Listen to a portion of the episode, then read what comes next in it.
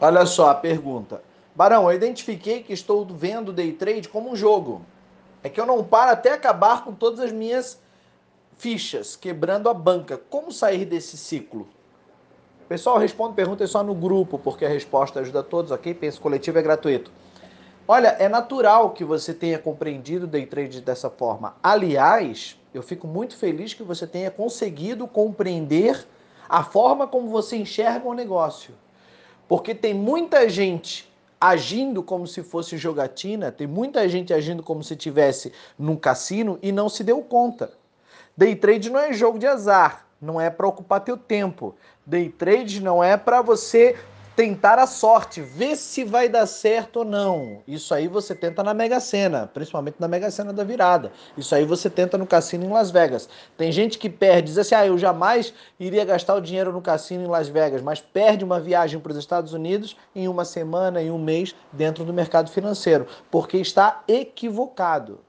Então, a, a, vamos dizer assim, a espinha dorsal da minha guerra, né, da minha luta, de todo o meu conteúdo é de uma vez por todas conscientizar não só você, mas todas as pessoas que me seguem que o day trade ele é uma profissão.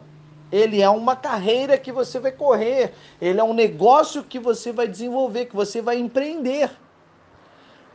Agora, tem muita gente que mergulha, tá no piloto automático e não se deu conta e tá perdendo. A vida dele tá ficando uma merda. Ele tá colocando em xeque o patrimônio, o dinheiro do lanche da filha, o, o, o aluguel de casa, né? Como outro cara que pegou o seguro-desemprego, a rescisão inteira, botou lá, perdeu tudo num dia e ficou sem dinheiro para pagar o aluguel de casa, sustentar a mulher e os filhos. Isso é uma loucura. Isso não tem a ver com day trade. Isso não é ser trader. Isso é ser viciado, craqueiro, jogatina. E eu fico muito feliz que você diga assim: poxa, finalmente eu identifiquei que eu estou vendo como uma jogatina. Então, primeiro passo, já é meio caminho andado quando a gente sabe onde está errando. O duro é quando o cara está errando e não sabe onde é está errando. Então, já compreendeu? Legal. Então, primeira coisa que você tem que fazer é o seguinte: entender que você precisa se desintoxicar. E essa desintoxicação acontece quando você para. Então você tem que parar de operar imediatamente agora. Você não opera mais durante 21 dias, 33 semanas consecutivas você não opera mais. Mas eu não posso nem olhar para o mercado, não. Teu corpo vai, vai gritar, vai pedir, vai clamar, vai dizer que quer isso, aquilo, outro, esquece. É igual açúcar, tá? O efeito do jogo é o mesmo efeito de um entorpecente. Ah, o efeito do, de operar no mercado para algumas pessoas é o mesmo efeito do açúcar no organismo, do entorpecente, é, a saber, uma cocaína, uma maconha ou o álcool é o mesmo efeito de um vício.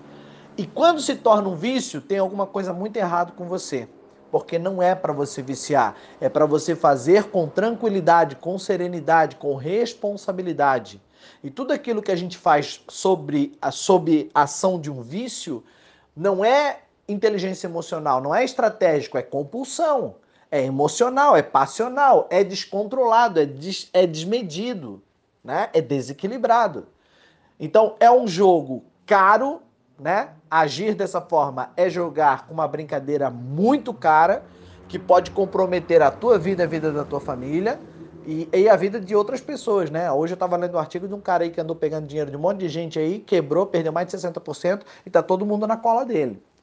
Então o lance é o seguinte: mercado não é jogo, mercado não é vício, mercado não é compulsão. Se você sofre disso, você tem que parar agora. Parar desintoxicar, realinhar, ressignificar. O que é ressignificar? É você olhar para o gráfico, é você olhar para o mercado, é você olhar para essa ação de operar com outra ótica, com outra é, motivação, com outro objetivo. Isso você faz numa terapia, isso você faz numa sessão de coach.